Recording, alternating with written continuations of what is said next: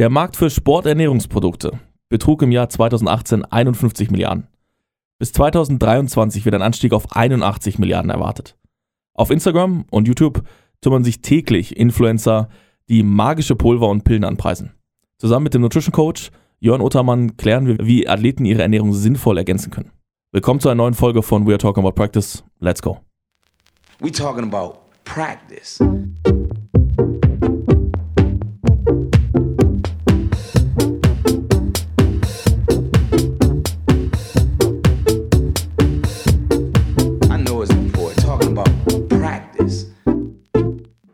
Willkommen, Jörn. Ja, äh, vielen Dank für die Einladung. Freue mich, dass ich hier sein darf. Jörn, willkommen zu unserer Jubiläumsfolge, zehnte Folge. Äh, schön, dass wir dich da haben.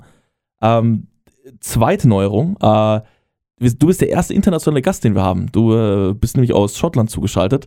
Äh, wie kam es dazu, Schottland?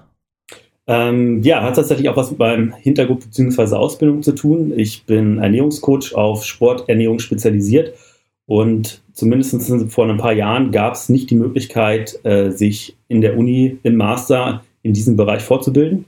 Und ich habe von Anfang an in meinem Bachelor schon das Ziel gehabt, okay, ich möchte Sporternährung studieren und mich entsprechend auf die Betreuung von Spitzensportlern ähm, konzentrieren. Und die Möglichkeit gab es in Deutschland nicht. Und dann habe ich mich anderweitig umgeschaut, bin dann am Ende in England gelandet, habe dort meinen Master gemacht und äh, meine Freundin hat parallel in Schottland studiert. Und ähm, ja, dann haben wir danach entschieden, Schottland ist ein bisschen schöner, beziehungsweise Edinburgh als England und dann bin ich hochgegangen.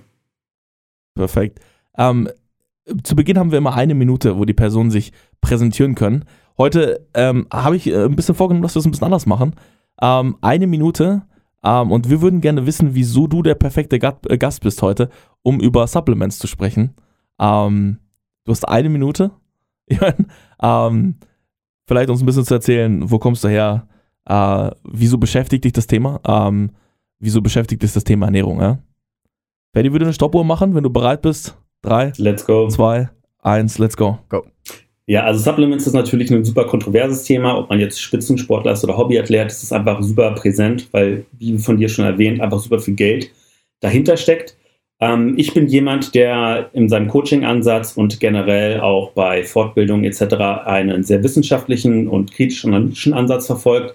Das heißt, ich äh, suche mir nicht nur eine Studie raus und sage jetzt, ey, cool, die eine Studie ähm, hat jetzt herausgefunden, dass Supplement XY funktioniert, sondern ich schaue mir wirklich eben alle Studien zu einem Produkt oder äh, allen Produkten an und versuche dann eben basierend auf der äh, auf den Informationen eine gute und sinnvolle Schlussfolgerung zu ziehen, um das dann eben bei den Athleten auch äh, anwenden zu können.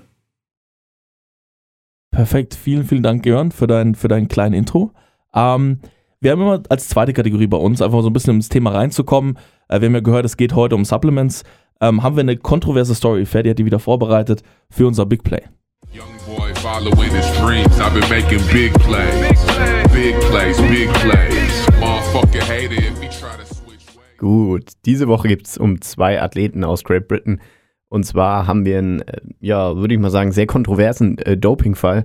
Und zwar haben 2012 äh, zwei Athleten äh, bei, bei den Meisterschaften äh, gedopt oder sollen gedopt haben. Die zwei Athleten wurden positiv getestet. Ähm, daraufhin hat äh, die Drogenagency aus Doping Agency so aus äh, Great Britain gesagt, okay, äh, ihr dürft euren eigenen Test euch machen, also auf ihre eigenen Bestimmungen. Ähm, was dazu geführt hat, dass äh, der Test natürlich so war, dass die Supplements mit äh, verschiedenen Substanzen versetzt waren. Da ging es direkt um Steroide. Ähm, dann ist natürlich der Hersteller eingestritten, weil wenn der Hersteller in, in Verzug gerät, dann, dann passiert da natürlich was. Äh, der konnte dann mit einem weiteren Test einfach nachweisen, okay, es war nicht so. Sie haben nochmal die Auslieferung korrigiert, haben da auch festgestellt, okay, äh, da war auch nichts an der Auslieferung äh, falsch. Und jetzt ist die äh, Debatte praktisch richtig hochgekocht.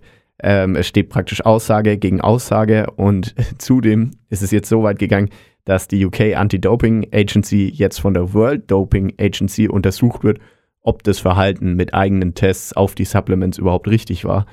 Und ja, ist eine mega Story, da ist praktisch eine Anreihung von, äh, von Events gewesen, die jetzt dann ja auch nachträglich, ich weiß nicht, ich habe es neulich mal gehört, äh, wenn so ein Athlet äh, nachhinein die, die Goldmedaille aberkannt bekommt, ist gar nicht so schlimm. Aber der Typ, der nicht die Goldmedaille gewonnen hat, verliert dadurch, weiß was ich, wie viele Einnahmen mit TV-Shows und so weiter. Dem wird praktisch alles, äh, was er sich verdienen hätte können, äh, aberkannt. Und da ist meine Frage auch ein bisschen in Bezug darauf, wie stark ist denn das Risiko und könnte man sich vielleicht wirklich aus Versehen dopen? Ähm, Jörn, vielleicht mal deine Einschätzung dazu. Ja, super spannendes Thema. Ähm, und meiner Meinung nach eine Sache, die gerade in Deutschland auch im, im Spitzensport nach wie vor immer noch unterschätzt wird. Äh, viele Leute gehen da relativ blauäugig ran und sagen, okay, ich habe hier vielleicht irgendjemanden, der wen kennt oder von meinem Personal Trainer oder Athletiktrainer, der nutzt das und sagt, ist das gut. Und dann wird das eben einfach genommen. Ähm, wenn man sich tatsächlich dann aber die Studien mal anguckt, und da gibt es ein paar groß angelegte Studien, wo wirklich ähm, hunderte von Produkte weltweit getestet wurden, eben auf äh, Verunreinigung von verbotenen Substanzen. Und da kam raus, dass 10 bis 15 Prozent in etwa verunreinigt sind. Also das ist äh, relativ hoher Wert, wenn man mal sich überlegt, dass es mehr oder weniger äh, mehr als jedes zehnte Produkt ist und wie viele Produkte ein Sportler so im Jahr durchkonsumiert, dann ähm, ist man da schon relativ schnell dabei, dass es gefährlich sein könnte. Es gibt zum Glück äh, Möglichkeiten, das Risiko zu minimieren.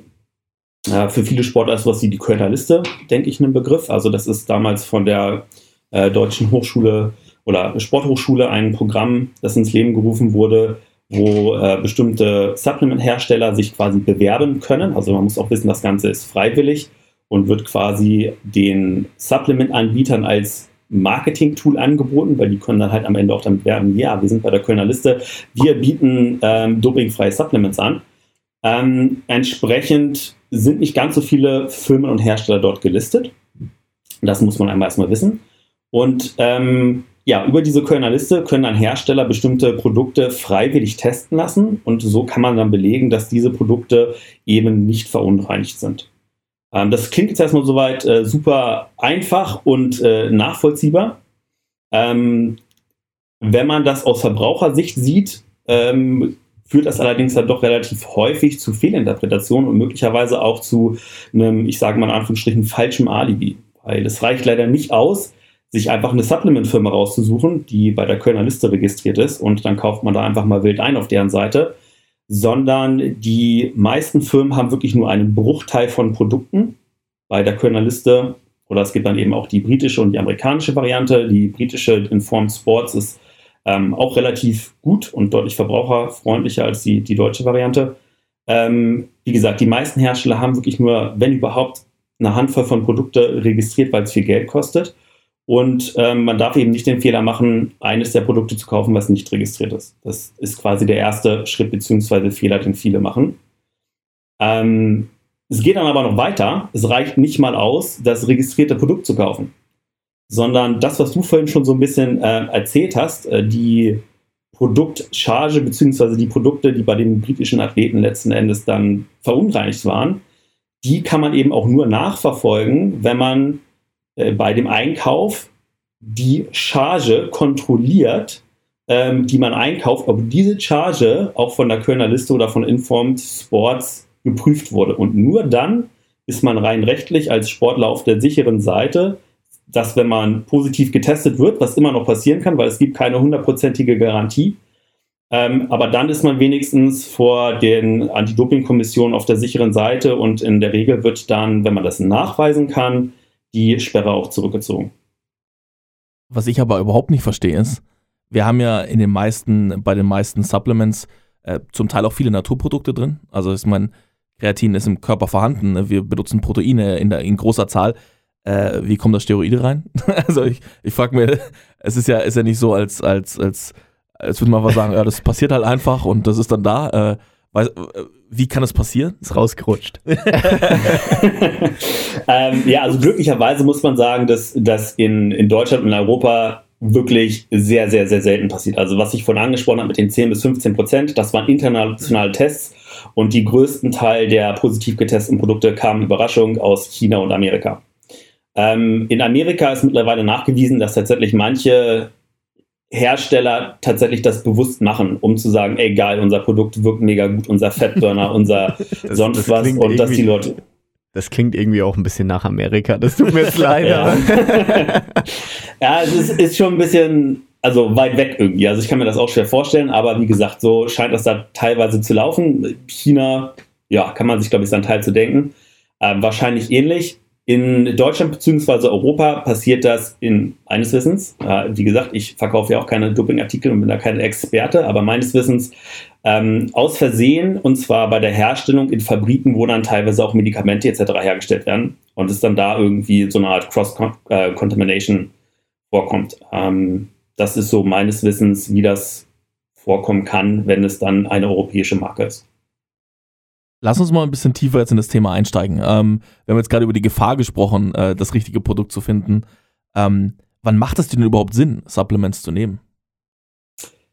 Super spannende Frage und lässt sich auch gar nicht ganz so einfach beantworten. Also ich versuche mir das immer wirklich von Person zu Person individuell anzuschauen, ob das Ganze Sinn macht oder nicht. Äh, viele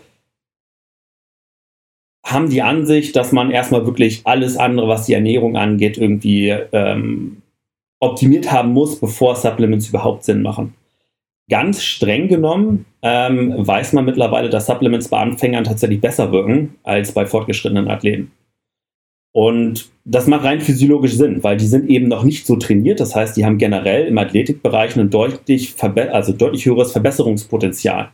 Und äh, entsprechend sowohl, man kennt das ja bei Trainingsanfängern, wenn die das erste Mal ein paar Curls machen und der Arm dann plötzlich schnell wächst. Ähm, das geht alles eben ein bisschen schneller. Die physiologischen äh, Prozesse sind noch nicht so weit optimiert und entsprechend können die Supplements äh, zu einem stärkeren Grad da eben eingreifen und unterstützen. Während bei einem Profisportler, die, nehmen wir jetzt mal einen Ausdauersportler, einfach um das mal ganz ein bisschen einfacher zu machen, die äh, Anzahl der Mitochondrien, wo dann der Ausdauerstoffwechsel äh, stattfindet, der Sauerstofftransport und so weiter, das ist alles schon so gut äh, auf natürlicher Weise trainiert und ausgeprägt, dass die Supplements eben kaum bis gar nicht mehr wirken. Also das vielleicht erstmal so als Intro, das äh, ist vielleicht gar nicht ganz so einfach ist zu sagen, okay, nur bei fortgeschrittenen Athleten, sondern man muss dann eben gucken, wenn es ein Anfänger ist, ähm, ist es erstmal ethisch vertretbar. Also meiner Meinung nach ähm, sollte die Person dann auch über 18 sein. Ähm, eine weitere Geschichte ist, man sollte über die Risiken von Doping aufklären, ja, weil viele das eben auch nicht wissen. Und eine dritte Geschichte ist, es sollte immer sportartenspezifisch supplementiert werden. Das heißt, man sollte nicht irgendwelche Produkte, die man mal in irgendeiner Zeitschrift gelesen hat, reinwerfen, sondern jedes Produkt, jede Substanz unterstützt einen bestimmten Prozess im Körper. Und das eine Produkt ist entsprechend mehr für Schnellkraftsportler geeignet, für Sprinter, andere sind eher für Ausdauerathleten geeignet und andere für klassischen Kraftsportler oder Muskelaufbau. Und ähm, dann kann man, das sollte man das Ganze meiner Meinung nach ähm, so eine Art äh, Nutzen-Risiko-Analyse machen und abwägen, ob das in dem einzelnen Fall Sinn macht oder nicht. Jörn, vielleicht kurz, ähm, wo ziehst du denn die Grenze? Was ist ein Supplement? Ist für dich Proteinpulver noch ein Supplement? Weil, äh, also, wo, wo beginnst, wo hört's auf? Ich meine, manche sagen, okay, Kreatin ist dann Supplement, weil es eher die Performance beeinflusst und äh, jetzt nicht ein Mikronährstoff wie Magnesium oder sowas ist. Ähm, wo, wo ziehst du da die Grenze oder wie, wie teilst du es auch für dich ein? Super spannende Frage. Ähm, also, weil gerade sowas wie Proteinpulver, letzten Endes ist das nichts anderes als äh, getrocknete Milch und dann wird da bestimmte Protein äh, rausgezogen. Ähm, ich nenne immer vielen skeptischen Eltern, die Angst davor haben, als Beispiel, na, nutzt ihr Kartoffelstärke zum Kochen? Ja, sagen die meisten, haben sie schon mal genutzt. Nichts anderes ist Proteinpulver. Also der Herstellungsprozess ist äh, super ähnlich. Ähm, das heißt, meiner Meinung nach äh, sollte man weggehen von dem Gedanken erstmal, Supplements sind künstlich. Da hört das, glaube ich, erstmal schon mal auf. Also da ist, weil dadurch dann eben auch, das wird eben assoziiert im nächsten Schritt mit gefährlich und ungesund. Ähm, für mich ist eigentlich alles ein, ein Supplement, was erstmal konzentriert angereichert wird. Das Beispiel jetzt, was Magnesium zum Beispiel angeht. Magnesium ist, kommt in vielen Lebensmitteln vor, genau wie Protein. Aber die Supplementform ähm, findet eben in oder konsumiert man in bewusst in erhöhter, konzentrierter Form, um dann bei dem Magnesium-Beispiel vielleicht einen Mangel ähm, auch vorzubeugen oder entgegenzuwirken und bei dem Protein vielleicht einfach Gut, man hat nicht die Möglichkeit, immer irgendwie nach dem Training direkt äh, sich ein Schnitzel oder ein Steak ist vielleicht die gesündere Variante reinzuhauen. Und dann ist der Shake eben die, die bequemere Variante. Wenn wir uns mal angucken, ähm, ich bin jetzt Athlet, ähm, wie kann ich denn einen Mangel äh, an Nährstoffen irgendwo feststellen? Wie komme ich zu der Entscheidung, dass ich vielleicht ein Supplement brauche? Das ist tatsächlich gar nicht so einfach. Es gibt äh, zwei Möglichkeiten und ich würde mal sagen, dem, dem Athleten draußen, der jetzt vielleicht nicht äh, drei Experten, die rund um die Uhr einmal die Woche Blut abnehmen und so weiter, ähm, Zugang dazu hat, dem würde ich erstmal empfehlen. Es gibt ja mittlerweile relativ viele Ernährungsprogramme, die ähm, man kostenfrei nutzen kann und tatsächlich auch eine, eine Mikronährstoffanalyse haben. Das heißt, sowas wie MyFitnessPal oder andere Sachen, IMDB einfach mal nutzen für drei bis fünf Tage, ja, und äh, schauen, abgleichen mit den Empfehlungswerten, gibt es da so eine Red Flags. Das heißt, ähm, wirklich Nährstoffe, wo man unter 50 Prozent ähm, des, des, der, der empfohlenen Werte kommt, dann äh, macht es gegebenenfalls Sinn, da mal einen Supplement einzunehmen, beziehungsweise der erste Schritt wäre eigentlich dann mal zu recherchieren, okay, in welchen Lebensmitteln kommt das Ganze denn vor und kann ich das auch einfach durch eine Lebensmittel- ähm, oder Ernährungsumstellung vielleicht ähm, ja, optimieren und verbessern. Ähm, das wäre jetzt so der, der erstbeste Ansatz und dann bei bestimmten Sachen macht es tatsächlich auch einfach Sinn, mal einen Bluttest zu machen. Ähm, da kann man bei bestimmten Sachen auch einfach wirklich mal beim Hausarzt nachfragen. Entweder ist es ein großes Blutbild drin ähm, oder wenn man halt sagt, ja, ich fühle mich zum Beispiel sehr müde und schlapp, dann wird eigentlich auch routinemäßig sowas wie Eisen und Vitamin D automatisch getestet.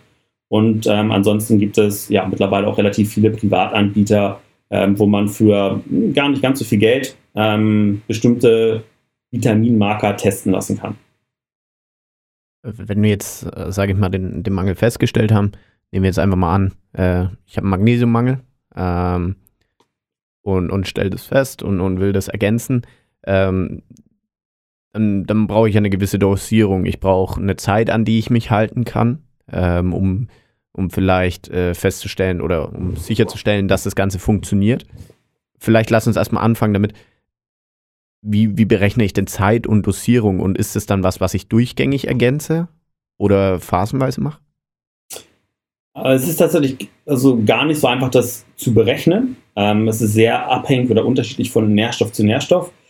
Ähm, als grobe Klassifizierung oder Rat kann man geben, ähm, alles das, was äh, wasserlösliche Vitamine sind, also die ganzen ähm, B-Vitamine zum Beispiel, Vitamin C noch dazu, das wird eben nicht gespeichert. Und ähm, da kann man einen, einen Mangel ähm, dann eben auch ein bisschen besser oder schneller beheben bei den fettlöslichen Vitaminen, äh, Vitamin D zum Beispiel, wo es dann eben auch darum geht, vielleicht die leeren Speicher erstmal aufzufüllen. Ähm, da macht es dann durchaus Sinn, A, einmal äh, das Ganze ein bisschen äh, länger zu testen oder auch höher zu visieren, beziehungsweise auch das Monitoring eben einfach länger zu machen. Ähm, ansonsten in der Praxis wird es meistens so gemacht, ähm, dass man nicht mehr als 100% der empfohlenen Dosis zu sich nimmt. Ja, das heißt, ähm, wenn ich jetzt weiß, ich habe einen Magnesiummangel, dein Beispiel, dann nehme ich 50 bis 100 Prozent der empfohlenen Dosis. Und ähm, dann mache ich das erstmal äh, zwei bis vier Wochen und gucke, wie es mir dabei geht. Ähm, das wäre jetzt erstmal so eine, eine, gute Strategie, um einen vorher festgestellten Mangel ja, in Angriff zu nehmen und gegebenenfalls zu beheben. Bei Vitamin D und Eisen, das sind vielleicht so zwei Komponenten, die ein bisschen spezieller sind da bedarf es äh, A, ein genaues Monitoring beziehungsweise auch Analyse. Und ähm, da wird die Dosierung auch enger an die Befunde angepasst als zum Beispiel bei den äh, vorher genannten Nährstoffen. Was ich ganz interessant finde, ist, ähm, du hast es gerade schon beschrieben mit den Speichern und äh, dem langfristigen, äh, je nach Nährstoff ich habe jetzt das Gefühl, ähm, ich habe mich mit dem Thema auch ein bisschen auseinandergesetzt, aber ich bin jetzt nicht in der Tiefe unterwegs äh, wie du. Ähm, wie kann ich denn es sicherstellen, dass das nicht so ein, so ein Zirkel wird? Ich fange an, habe einen Mangel, beseitige den, nach einem Jahr kommt es wieder. Äh, ist es dann wirklich nur Ernährungsumstellung oder sagt man dann, dass man wirklich dauerhaft auf irgendeine Supplementierung umsteigt? Super spannende Frage, ähm, ist wieder gar nicht so einfach allgemein zu beantworten weil die Aufnahme von Nährstoffen nicht unbedingt gleichzusetzen ist mit dem, was ankommt. Das heißt, wenn äh, immer wieder der gleiche Nährstoff als Mangel festgestellt wird, dann würde man sich die Ernährung wirklich mal genauer angucken. Ähm, ich nehme jetzt mal Eisen als Beispiel, einfach weil es ganz gut passt. Ähm, Eisen, ähm, da gibt es zum Beispiel zwei unterschiedliche biochemische Formen. Einmal die tierische Variante und einmal die pflanzliche Variante. Und die tierische äh, Variante hat einfach eine höhere Bioverfügbarkeit. Das heißt, alleine wenn wir jetzt schon mal einen Vegetarier haben und der vielleicht rein auf dem Papier die gleiche Eisenmenge zu sich nimmt, dann kommt in der Blutzirkulation und am Ende dann eben auch bei den Zellen äh, weniger Eisen an. Ähm, zweite Geschichte ist, dass die Aufnahme mit anderen Stoffen interagiert bzw. beeinflusst werden kann. Also zum Beispiel Kaffee trinken beeinflusst negativ die Eisenaufnahme. Und ähm, so würde man sich dann eben anschauen, wenn jetzt immer wieder Eisen trotz Supplementierung ähm, ein, ein negativer Wert oder ein, ein Mangel festgestellt wird, was können denn Auswirkungen sein, die dazu führen, dass dieser Eisenwert immer, immer und wieder negativ auffällt in diesem Blutbild. Mhm. Wir haben ja heute vor, dass wir vielleicht auch ganz spezielle Stoffe ein bisschen näher betrachten, einfach um sie ein bisschen näher zu bringen. Ähm, du hast ja gerade das Beispiel Eisen schon genannt. Warum, äh, wieso brauchen ein Sportler ein hohes Maß an Eisen? Wieso ist der ähm, Bedarf ähm, ja. besonders hoch? Genau, also im kurz zu fassen ist letzten Endes so, dass wir Eisen für den Sauerstofftransport brauchen und ähm, der Sauerstofftransport sehr wichtig ist für die Energiebereitstellung, insbesondere beim Ausdauersport. Ähm, jetzt, was viel, also das wissen viele, dieser Zusammenhang ist relativ bekannt. Ähm, zusätzlich ist es allerdings so, und das wissen viele nicht, dass Ausdauersport selber die, Außen, äh, die Eisenaufnahme hemmt.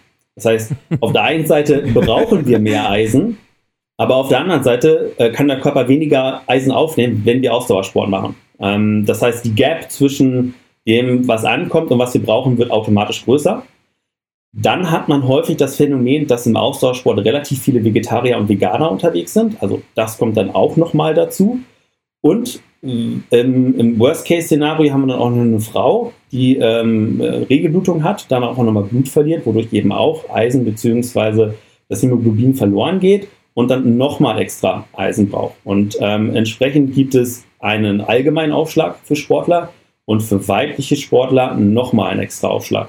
Und ähm, da ist das gar nicht so selten in diesem, ich sag mal, Szenario, was ich jetzt gerade fiktiv beschrieben habe, ähm, was der Fetti gerade beschrieben hat, dass es immer wieder vorkommt, trotz Supplementierung, dass die äh, weiblichen veganen Ausdauersportler einem Mangel hinterherlaufen und es einfach nicht behoben bekommen. Das ist, ähm, ja, äh, kommt häufiger vor, als man annehmen meint. Deswegen sage ich immer einfach kein Ausdauertraining machen. du, du, musst werden, Ferdis Hass auf Ausdauertraining ist so groß, das wird einfach gestrichen. Er will sich damit nicht beschäftigen. Das ist wirklich anders groß. Das ist schon immens.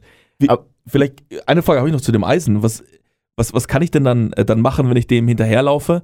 Ähm, wie würdest du dann intervenieren? Was, wär, was wären Maßnahmen, um dem sozusagen entgegenzuwirken? Ganz konkret, man hat schon Supplements genommen. Wie, wie würdest du jetzt damit umgehen? Was würdest du tun? Ja, ähm, zum einen würde ich bei pflanzlichen Eisenquellen eine Vitamin C-Quelle dazu nehmen. Das heißt, ähm, ich würde jetzt nicht empfehlen, äh, fünfmal am Tag Fleisch zu essen, weil da ähm, tierisches Eisen drin ist und das besser aufgenommen wird, sondern es gibt eben auch die Möglichkeit, diese, dieses pflanzliche Eisen, die Bioverfügbarkeit zu verbessern, indem man gleichzeitig eine Vitamin C-Quelle zu sich nimmt. Äh, ein super einfaches, praktisches Beispiel ist in Haferflocken zum Beispiel, das wäre eine, eine pflanzliche Eisenquelle und äh, dann packt man sich ins Müsli morgens einfach noch ein paar Blaubeeren rein äh, oder ähm, andere Beeren oder trinkt ein Glas Orangensaft dazu und ähm, dann wäre das eine gute Kombination.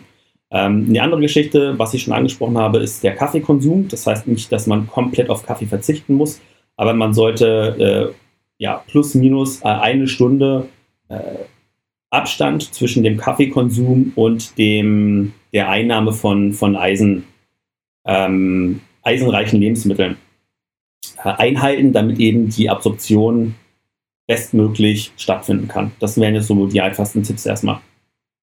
Was, was verspricht was kann ich mir davon versprechen, wenn ich jetzt äh, meinen Eisenmangel feststelle, den Eisenmangel beseitige, mehr Eisen habe? Ähm, es gibt ja viele Aussagen über Ernährung und Sport, wie viel Prozent es dann ansteigt. Kann ich mir versprechen, dass ich dann Triathlon laufen kann, wenn ich mehr Eisen im Blut habe? Also bei, bei Ferdis äh, Ausdauer hast, bin ich mir nicht ganz so sicher. Also man muss schon noch ein bisschen auch trainieren. und, zwar, und zwar auch Ausdauersport. Aber es macht tatsächlich, also wenn man wirklich vorher einen starken Mangel hat, ist das ähm, ein extremer Unterschied. Also das ist wirklich eine Geschichte, sowohl performance-technisch, wo wir von ähm, im, im, absoluten Leistungssport ähm, über 3% teilweise reden. Das sind, sind Welten, wenn man sich das mal überlegt. Mm, im, auch einfach, wie Personen sich fühlen. Also äh, das ist ein chronischer Eisenmangel, das ist dauerhafte Müdigkeit. Ähm, man fühlt sich irgendwie nie richtig fit und darunter leidet natürlich auch die Trainingsperformance. Äh, also nicht nur jetzt irgendwie Wettkampftag und ah, jetzt kann ich plötzlich meine ähm, 10.000 Meter schneller laufen, sondern natürlich auch alles, was davor im Training passiert, läuft optimiert ab. Also das sind in dem Beispiel schon im Ausdauersport relativ ähm, große Auswirkungen. Ähm, Im Kraftsport, wo es jetzt nicht einen ganz so direkten Zusammenhang gibt, beziehungsweise wäre der Einfluss ähm, schon deutlich geringer einzuschätzen. Aber man darf da eben auch nicht unterschätzen, wie dass die allgemeine Vitalität und das Wohlbefinden des Sportlers, was ja eben, wie eben beschrieben, sich positiv verändern wird, dann eben auch auf die Trainingsperformance auswirkt. Wir haben jetzt gerade über die ähm, Vitalität des Sportlers und das Wohlbefinden des Sportlers gesprochen. Die ist natürlich besonders hoch, wenn er viele Ziele erreicht. Und einem Stoff, dem man das wahrscheinlich am ehesten zuschreibt, direkt für Leistungssteigerungen zu sorgen, ist Kreatin. Kannst du vielleicht ein bisschen umreißen, was ist Kreatin und warum ist es sinnvoll für Athleten? Ja, ähm, Kreatin ist, glaube ich, das am besten und längsten untersuchte Supplement, was es überhaupt gibt. Ähm, trotzdem, oder genau deswegen bin ich eigentlich immer noch überrascht, wie kontrovers dieses Supplement eigentlich von, von vielen irgendwie doch immer noch angesehen wird. Äh, obwohl es wirklich also unzählige langjährige Untersuchungen gibt, die belegen, dass es ja, super safe ist. Aber um auf deine Frage eigentlich mal zurückzukommen, was ist Kreatin? Ähm, Kreatin greift, äh, wird eigentlich in Form von Kreatinphosphat eingenommen. Und äh, eigentlich ist das Kreatin gar nicht das Wichtige, sondern diese Phosphatgruppe. Und ähm, Kreatinphosphat greift in den Energiestoffwechsel ein, wenn man äh, wirklich sehr kurz bei maximaler Intensität ähm, Belastung ausführt. Das heißt, äh, kurze Sprints, 100 Meter, ähm, ja, drei Wiederholungen und weniger. Ähm, oder dann eben Intervalltraining. Das heißt, äh, 20 Seconds on, 20 Seconds off und äh, auf irgendeinem Ergometer und das Ganze wiederholt. Und dort ähm, werden die Kreatinphosphatspeicher in dem Muskel äh, genutzt, um die Energie schnellstmöglich zu recyceln bzw. dem Körper zur Verfügung zu stellen. Und die Supplementierung von Kreatin macht jetzt nichts anderes, als dem Körper eine zusätzliche Phosphatgruppe zur Verfügung zu stellen, dass der Recyclingprozess von Kreatinphosphat, ähm, was so oder so im Muskel gespeichert wird, schneller stattfinden kann.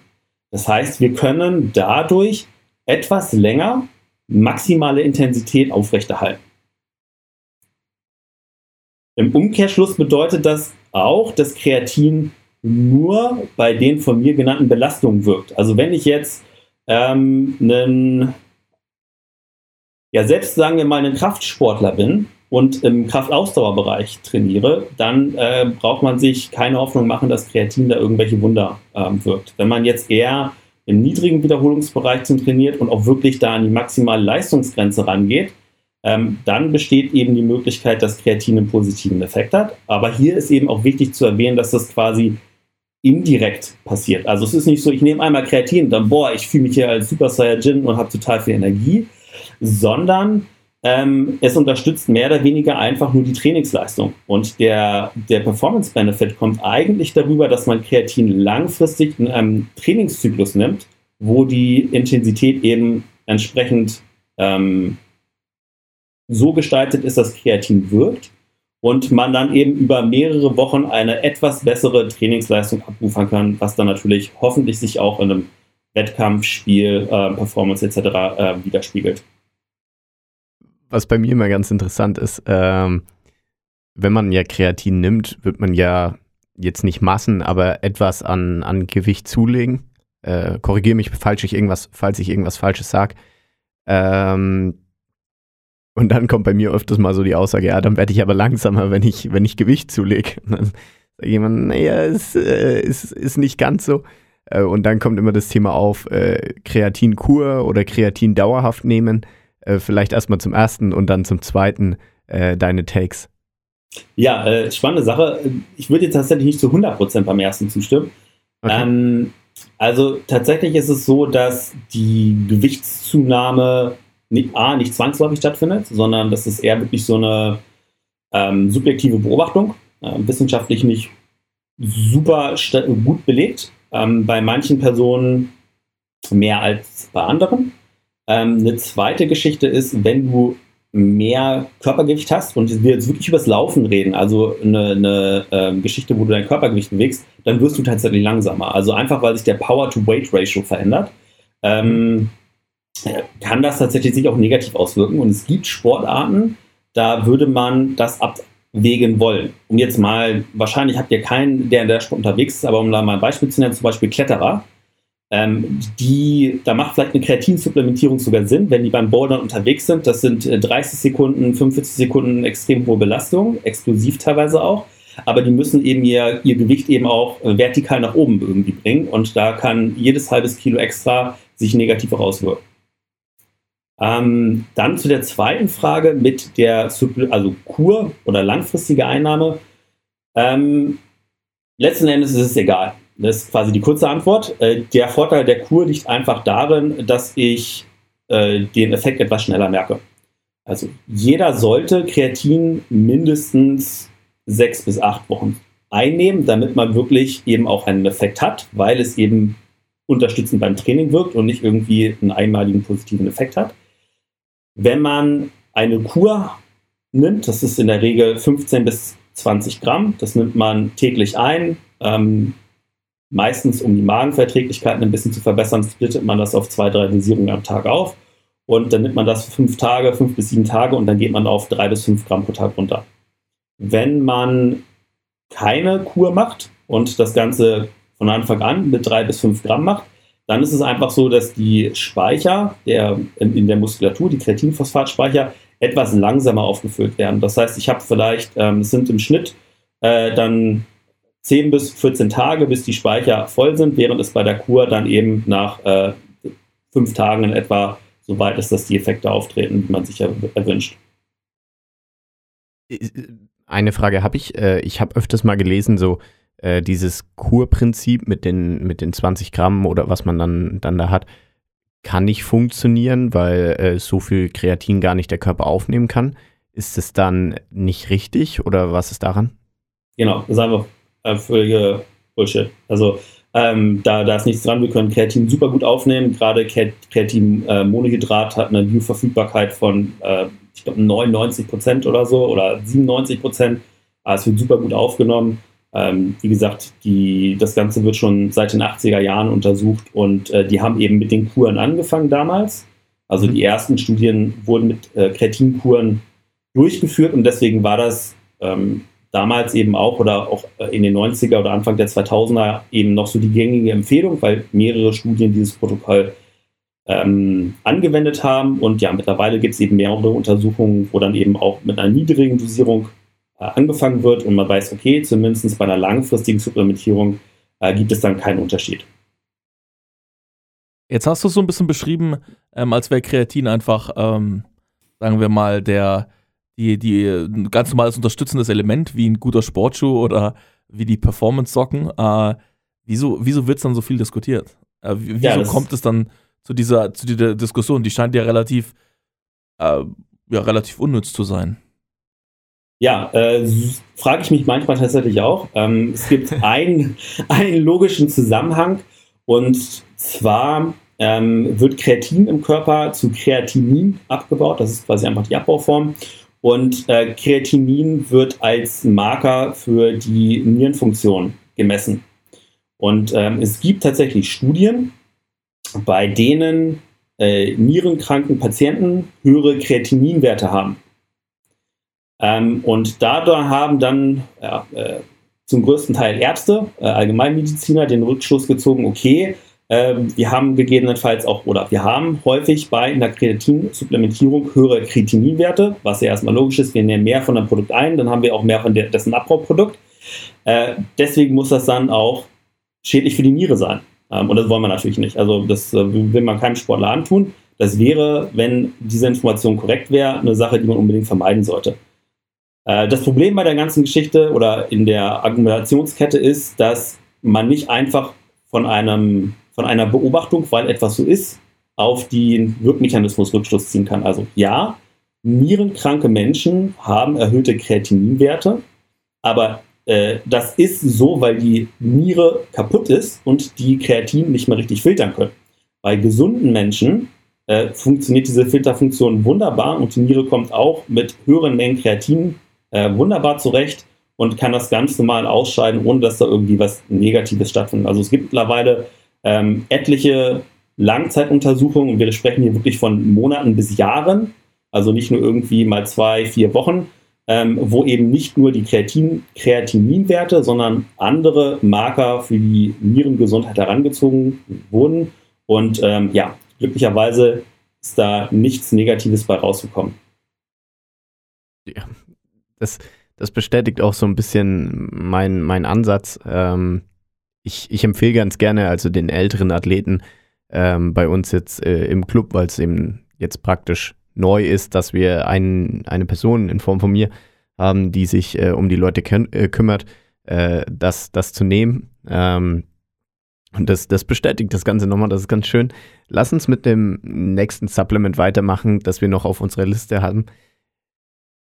Ist, sage ich mal, in aller Munde ähm, Koffein. Ähm, ein Kaffee vom Training, ein Kaffee vom Spiel. Macht das Sinn? Äh, ja, die kurze Antwort wäre ja. Also es gibt tatsächlich, also es ist neben Kreatin mittlerweile wahrscheinlich das am zweitbesten untersuchte Supplement, ist glaube ich die richtige Form, ähm, wird auch schon sehr, sehr lange eingesetzt und ist kurioserweise erst in den letzten drei bis vielleicht fünf Jahren irgendwie so ein bisschen Mainstream geworden, obwohl es auch schon in den, seit den 90er Jahren äh, total bekannt ist, dass das Ganze wirklich sehr gut wirkt und eben auch nicht nur bei einer Sportart oder einer sportlichen Belastung, sondern tatsächlich bei fast allen Sportarten. Und das ist, glaube ich, so mit einer der größten Benefits von Koffein. Also egal, ob ich jetzt äh, Kraftsportler bin, ob ich Ausdauersportler bin, ob ich äh, Teamsportler bin, Handballer, Basketball, ähm, tatsächlich sowas wie auch Konzentrationsfähigkeit, also das wurde teilweise dann auch bei ähm, Basketballern, also die drei Punkte, Wurfquote und sowas getestet. Ähm, wirklich eine sehr gute Evidenz, bei einer sehr breiten Anzahl von, von Sportarten. Ähm, also die kurze Antwort wäre ja, macht Sinn, aber ähm, der Teufel liegt so ein bisschen im Detail. Also man kann jetzt nicht nur einfach sagen, trink mal einen Kaffee, ähm, sondern man muss dann erstmal äh, gucken, in den Studien wird zum größten Teil nämlich nicht Kaffee eingesetzt, sondern Koffeintabletten. Ähm, da können wir ja vielleicht gleich nochmal ganz kurz ein, drauf eingehen, ob das auch einen Unterschied macht. Dann äh, macht die Dosierung ähm, super viel aus. Äh, das Timing ist zu berücksichtigen. Ähm, und eben auch eine allgemeine Analyse bzw. Bewertung, weil Koffein eben auch Nebenwirkungen haben kann. Ähm, und man weiß eben auch, dass nicht jeder Koffein gleich gut verträgt. Und das ist tatsächlich auf genetische Faktoren zurückzuwirken. Und man weiß, dass die Verstoffwechslung, also die, die Abbauprozesse von Koffein ähm, sehr stark variieren können. Also man hat, kennt das vielleicht auch irgendwie im Freundes- oder Bekanntenkreis so, oh ja, also wenn ich einen Kaffee trinke, dann kann ich gleich auf, auf der Theke tanzen und dann gibt es den, der neben dir, der trinkt zwei Espresso abends um 20 Uhr und kann trotzdem schlafen. Ähm, das sind tatsächlich genetische Faktoren, die dahinter äh, stecken und ähm, das macht sich eben auch bei der, bei der Leistungsfähigkeit bzw. den Auswirkungen auf die Leistungsfähigkeit bemerkbar. Das ist ganz gut, weil ich habe dieses Jahr mit Kaffeetrinken angefangen und hier im Büro ist der Zwei-Bohnen-Ferdi bekannt. Da gibt es so eine Einstellung von 1 bis 5 Bohnen und also wenn zwei Bohnen Ansage ist, dann, dann, ist, dann ist übertrieben, dann geht es hier richtig ab. Vielleicht, du hast jetzt gerade drei, drei, vier Faktoren ein, eingebracht. Ähm, ich bin jetzt, ich bin jetzt Handballtrainer, ich will meine Mannschaft irgendwie bestmöglich vorbereiten. Welche Art von, von Timing ist denn entscheidend? Welche Menge und vielleicht auch die über, Gegenüberstellung ähm, Kaffee als äh, Kaffee oder Koffeintabletten? Was würdest du empfehlen? Mhm. Ähm, also das Timing vor dem Training oder dem Spiel kann man relativ gut mit so 45 bis 60 Minuten zusammenfassen. Ähm, es hängt aber eben auch ein bisschen davon an, wie lange die Belastung ist. Also wenn ich jetzt zum Beispiel ähm, ein Handballspiel geht 60 Minuten, das ist schon mal nicht ganz so kurz. Man könnte dann also überlegen, okay, wenn ich jetzt einen Stammspieler habe, der fast 60 Minuten Abwehr und Angriff spielt, ähm, der ist dann vielleicht die, die erste Halbzeit oder die ersten 20 Minuten relativ fit noch und dann baut das so ein bisschen kontinuierlich ab. Da will ich vielleicht eher, dass das Koffein zur zweiten Halbzeit wirkt. Also würde ich dann vielleicht die, das Timing ein bisschen nach hinten verlegen. Ähm, wenn ich jetzt zum Beispiel einen Ironman mache von ähm, Profis 8, 9 Stunden und ich sage mal normalmenschliche äh, 10 bis 12 Stunden, äh, da wird es tatsächlich dann so gemacht, dass es auch während der Belastung gemacht wird und dann eben nicht nur einmal, sondern etwas kleinere Dosierung, aber regelmäßig. Also da gibt es dann eben auch verschiedene äh, Supplementierungsprotokolle. Äh, Frage zum Timing damit erstmal ausreichend beantwortet? Oder? Verständlich. Okay, wunderbar. Dann machen wir mit der, mal mit der Kaffee versus ähm, Tablettenvariante, also Koffeintabletten weiter. Grundsätzlich ist es so, dass Koffein aus dem Kaffee genauso wirkt wie Koffein in der Tablette. Aber äh, der Koffeingehalt von Kaffee variiert extrem stark. Und zwar nicht nur von Bohne oder Anbieter zu Anbieter, sondern selber bei ähm, ja, quasi der, der gleichen Kaffeebohne, wenn du zwei unterschiedliche Packungen nimmst, also unterschiedliche Jahreszeit, wann das abgebaut wurde oder sonst irgendwie was, weiß man eben, dass der Koffein, die Koffein, Koffeinkonzentration wirklich stark schwanken kann. Ähm, und das beeinflusst dann natürlich auch, wie viel Koffein wir zu uns nehmen. Und äh, gegebenenfalls erreichen wir dann ungewollt oder nehmen wir ungewollt zu wenig zu uns, ähm, weil wir denken, ja, okay, ich habe mal gelesen, ein Kaffee hat vielleicht so 100 Milligramm, ich soll so viel zu mir nehmen, dann trinke ich mal zwei Kaffee. Vielleicht hat der Kaffee auch nur 50 Milligramm und dann habe ich vielleicht ein bisschen zu wenig zu mir genommen. Umgekehrt kann es aber auch so sein, wenn ich jetzt so den Ferdi habe, der da super sensibel ist und ich erwische dann halt einen Kaffee, der super stark ist, also, keine Ahnung, Starbucks zum Beispiel äh, nimmt halt, hat eine etwas höhere Koffeinkonzentration, die Starbucks-Coffees, dann ähm, habe ich vielleicht einen zu starken Effekt. Und wenn ich jetzt beim Handball zum Beispiel bin, ja klar, will ich mich irgendwie ein bisschen aufgeputscht fühlen, aber wenn ich dann einen technischen Pass spielen möchte, dann kann es eben auch sein, dass äh, das Ganze sich negativ auswirkt. Ne? Also da muss man aber bei der Supplementierung auch so ein bisschen gucken. Also wenn ich jetzt ähm, im Fitnessstudio nur einen abreißen will und wirklich nur äh, voll auf die Power gehen will, dann kann ich vielleicht von der, Konzentra äh, von der Konzentration auch ein bisschen höher gehen. Ähm, wenn ich jetzt aber auch technische Konzentrationsaspekte damit dabei habe bei der, bei der Sportart, dann muss man das abwägen und dann sollte man erst mal ein bisschen niedriger anfangen. Ähm, so oder so in allen Fällen das Ganze erstmal im Training testen, wie eine Person darauf reagiert und jetzt nicht vorm ähm, Handball-Final vor jetzt sagen, oh, wir haben das wichtigste Spiel, ich habe ja noch mal eine coole Koffeintablette, nimm doch mal. Das wäre so quasi das Worst-Case-Szenario. Sondern ähm, gerade bei sowas, was vielleicht auch ein bisschen aufpushend wirkt und die Toleranz sehr unterschiedlich ist, gilt es, das Ganze im ersten Training zu testen. Wo auch sehr viel Koffein enthalten ist, ist in so Pre-Workout-Boostern. Die kennt man ja in allen Varianten, vom Gel über ein Pulver, über äh, weiß was ich, was es da noch alles gibt. Ähm, ich habe äh, von MyProtein bei der letzten Bestellung einfach was dazu geschickt bekommen. Ähm, und dann habe ich da drauf geguckt und dann sehe ich da 240 Milligramm äh, Koffein auf, auf so ein Gel. Da wusste ich schon, okay, wenn ich das jetzt nehme, dann ist gerade bei mir absolut Abfahrt. Ähm, was hältst du denn von so Pre-Workout-Boostern? Macht, macht das überhaupt Sinn oder ist das einfach übertrieben? Also das Koffein ist wahrscheinlich somit der einzige oder die einzige Substanz, die tatsächlich Sinn macht. Ähm, aber man kann sich vor allem einfach eine Menge Geld sparen, weil die ganzen anderen Geschichten, die da mit drin sind, ähm, nichts bringen. Ne? Das ist so vielleicht noch ein, zwei Kandidaten, ähm, aber da wird das dann meistens, also man findet zum Beispiel auch häufig Kreatin damit drin oder Beta-Alanin, ähm, die mhm. tatsächlich auch wirken, aber man muss sie dauerhaft einnehmen. Ähm, und nicht nur, ähm, ja, boah, heute habe ich ein anstrengendes Training, nämlich mein Pre- Pre-Workout-Booster, also vielleicht zweimal die Woche nehme ich das Teil ein, dann bringt eben auch Kreatin nichts, sondern ich muss es wirklich täglich nehmen, auch an trainingsfreien Tagen. Ähm, ein weiterer großer Nachteil ist eben das, was du jetzt gerade angesprochen hast, dass man die Dosierung nicht individualisieren kann. Ähm, insgesamt gesehen ist, also bei einem kräftigen Kerl sind 240 Milligramm in Ordnung. Also das ähm, ist jetzt nichts, wo ich sagen würde, das ist gefährlich oder da müsste man sonderlich aufpassen. Aber es gibt eben, wie gesagt, ich sag mal so diese genetischen Outlier, die vielleicht einfach ein bisschen sensibler reagieren. Ähm, manche Personen auch verdauungstechnisch, muss man sagen. Ähm, und deswegen erstmal vorsichtig testen und wissen, wo die eigene Toleranzgrenze ist. Und dann kann man gegebenenfalls auch mal ähm, ja, zum Pre-Workout-Booster vom, vom Freund greifen, weil sich selber kaufen macht eigentlich keinen Sinn. Dann lieber äh, Koffein-Tablette. Das äh, spart Geld und ähm, schmeckt auch in der Regel ein bisschen besser. Ähm, was ich mir jetzt frage, was, was kann man irgendwas machen, wenn man überdosiert hat? Ähm, nee, nicht wirklich. Es ist tatsächlich, habe ich eine lustige Story zu erzählen.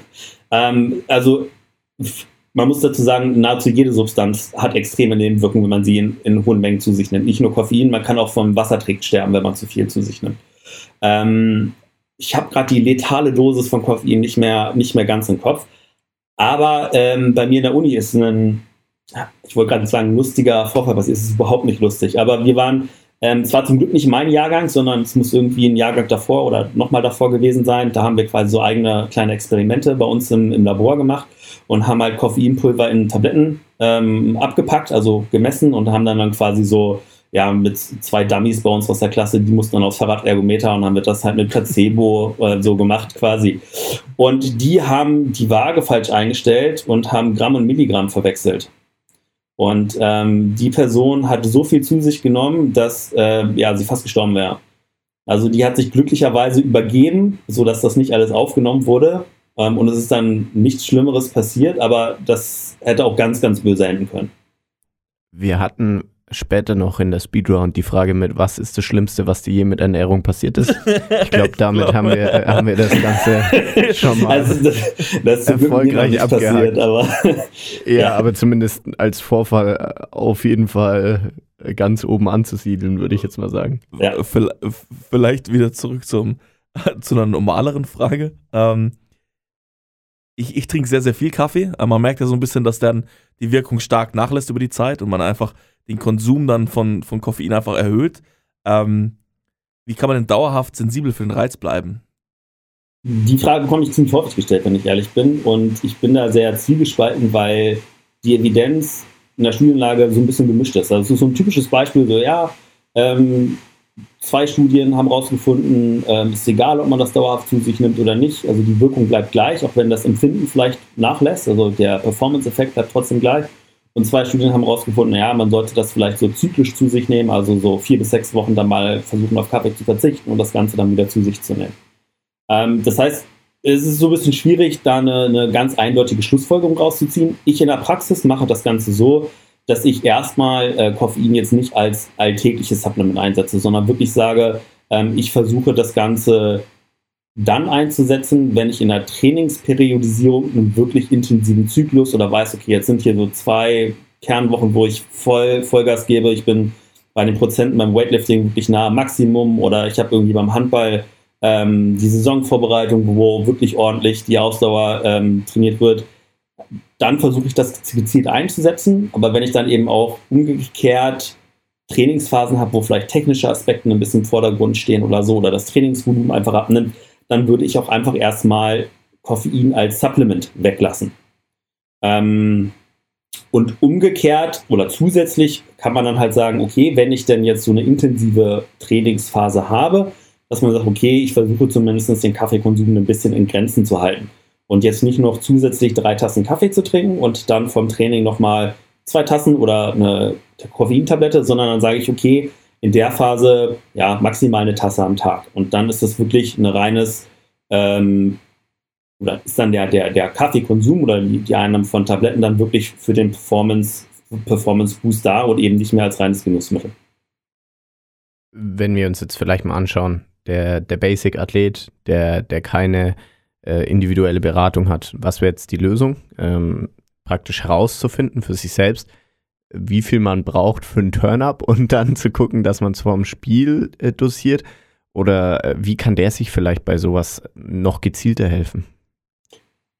Also erstmal würde ich mich an, an allgemeinen Empfehlungsdosierungen äh, orientieren. Die sind schon relativ hoch, muss man wirklich sagen. Also deswegen, weil du vorhin bei den 240 Milligramm äh, geschluckt hast, äh, da gibt es Studien, da wurden 9 Milligramm pro Kilogramm Körpergewicht genommen. Jetzt kannst du ja mal ein bisschen Mathe machen.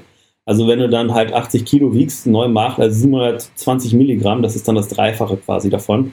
Ähm, also da, da gibt es doch ganz andere Dosierungen. Ich würde erstmal vorsichtig bei 2 Milligramm pro Kilogramm Körpergewicht anfangen und das ist schon mal die erste Empfehlung, das in Abhängigkeit vom Körpergewicht machen, weil ähm, große, kräftige Menschen das Ganze eben auch ein bisschen besser tolerieren, beziehungsweise in der Regel auch schneller abbauen können. Ähm, wenn ich das Ganze gut vertrage und vielleicht noch nicht den erwünschten, ich sag mal, Push-Effekt habe oder den, dass ich mich wacher und fitter fühle, dann ähm, gehe ich in kleinen Schritten einfach im Training nach oben, bis ich merke, okay, ähm, das ist jetzt so, da, da, da, merke ich was Positives, ohne dass es mir schlecht geht. Ähm, als, ich sag mal, Obergrenze in der Praxis, bei mir setze ich so 5 Milligramm pro Kilogramm Körpergewicht ein.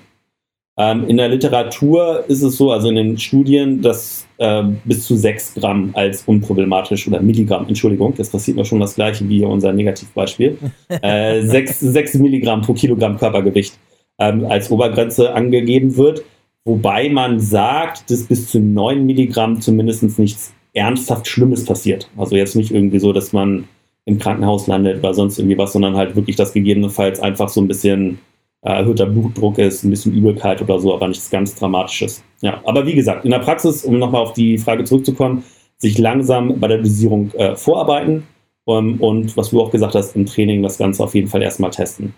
Ähm, und vielleicht eine wichtige Info noch, was eben viele auch vergessen, Koffein hat definitiv eine negative äh, Auswirkung auf die Schlafqualität und die Fähigkeit auch einzuschlafen. Und viele Menschen trainieren eben auch spät abends. Also wenn sie berufsfähig sind oder ähm, in der Schule, ja, 17 Uhr, 18 Uhr geht das in der Regel los. Ähm, wenn ich da eine hohe Dosierung Koffein zu mir nehme, dann habe ich vielleicht eine, einen kleinen Performance-Benefit sogar. Ähm, aber wenn ich danach nicht schlafen kann und meine Recovery darunter leidet, dann muss man das eben auch nochmal mit in die Gleichung mit einbeziehen. Ähm, das heißt, es ist gar nicht so einfach zu sagen, ja, jeder sollte jetzt Koffein nehmen, sondern es ist wirklich eine Geschichte, wo man ähm, sowohl die generelle Einnahme als auch die Dosierung, das Timing individuell gestalten sollte. Ähm, und wenn man eben nicht die Möglichkeit, Fähigkeit hat, sich da äh, professionellen Rat zu holen, dann tendenziell eher vorsichtig sein und ähm, gegebenenfalls ganz darauf verzichten. Ich glaube, das ist das perfekte Handbuch für, für Amateursportler. Lass uns über was reden, was nicht so bekannt ist. Wir haben im Vorgespräch schon gesagt, wir wollen uns ein paar Supplements raussuchen.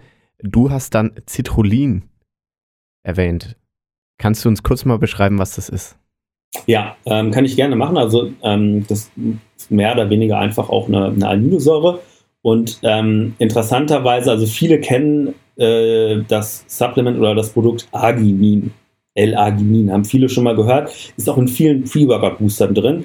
Und ähm, Arginin soll mehr oder weniger die äh, Durchblutung fördern und den Sauerstofftransport. Jetzt hat Arginin das Problem, dass es mega schlecht aufgenommen wird. Ähm, und Citrullin ist quasi eine Vorstufe von Arginin. Das heißt, äh, wenn wir Citrullin zu uns nehmen, ähm, dann wird das sehr gut aufgenommen und dann, äh, sobald es absorbiert wird, in Arginin umgewandelt. Das heißt, wir haben, ähm, obwohl wir nicht Arginin direkt zu uns nehmen, einen besseren Effekt auf die Arginin-Konzentration im Blut und erreichen dadurch dann quasi das, was viele sich durch die Einnahme von Arginin wünschen, aber nicht stattfindet, nämlich eine äh, bessere Sauerstofftransport und eine, eine, leichte Gefäßerweiterung.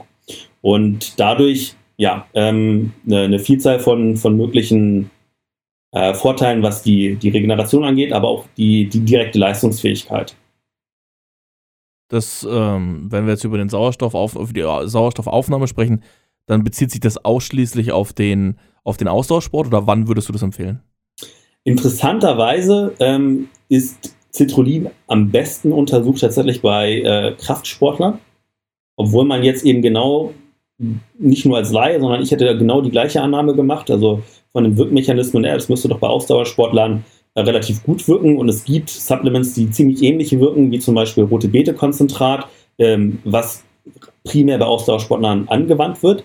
Citrullin, ähm, weiß man, wirkt relativ gut bei Krafttraining, wenn es ein, ein hohes Belastungsvolumen ist. Also nicht, wenn ich jetzt nur äh, ein, zwei Sätze oder vielleicht zwei, drei Übungen mache, sondern wirklich ein längeres Krafttraining mache und mehrere Sätze von der, von der, von der gleichen Übung, ähm, dann ist mittlerweile relativ gut belegt, dass die Anzahl der Wiederholungen, die man nach hinten raus schafft, erhöht wird. Also die Ermüdungserscheinungen ähm, nehmen einfach ab. Und das ist jetzt dann, ähm, muss nicht zwangsläufig Kraftausdauerbereich sein, wo, was man jetzt auch annehmen könnte, sondern es kann wirklich auch acht bis zehn Wiederholungen sein.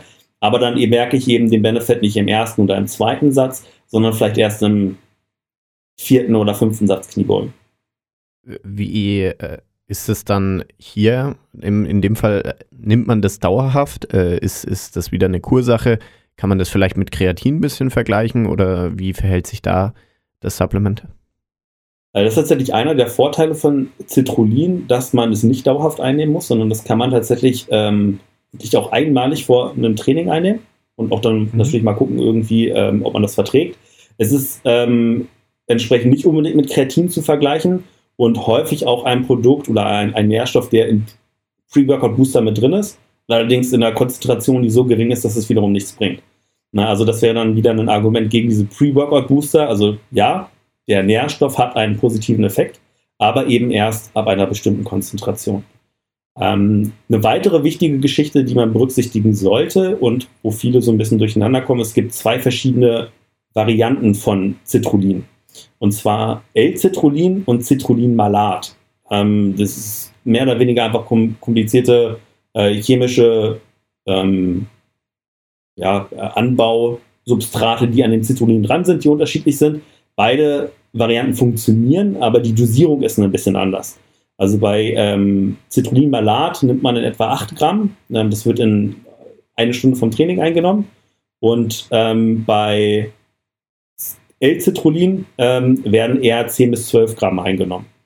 Ähm, es ist Citrullin-Malat, wenn man streng genommen ist, etwas besser untersucht. Das heißt aber nicht, dass äh, L-Citrullin schlechter wirkt, sondern dass einfach die Studien haben sich aus irgendeinem Grund, weil der Supplementsteller wahrscheinlich mit dem sie kooperiert haben, irgendwie die Malat-Version vorhanden hatte ähm, und zur Verfügung gestellt hat, haben sie das Produkt genommen. Es gibt äh, für beide Varianten eine relativ gute Evidenz, was die Wirkung angeht.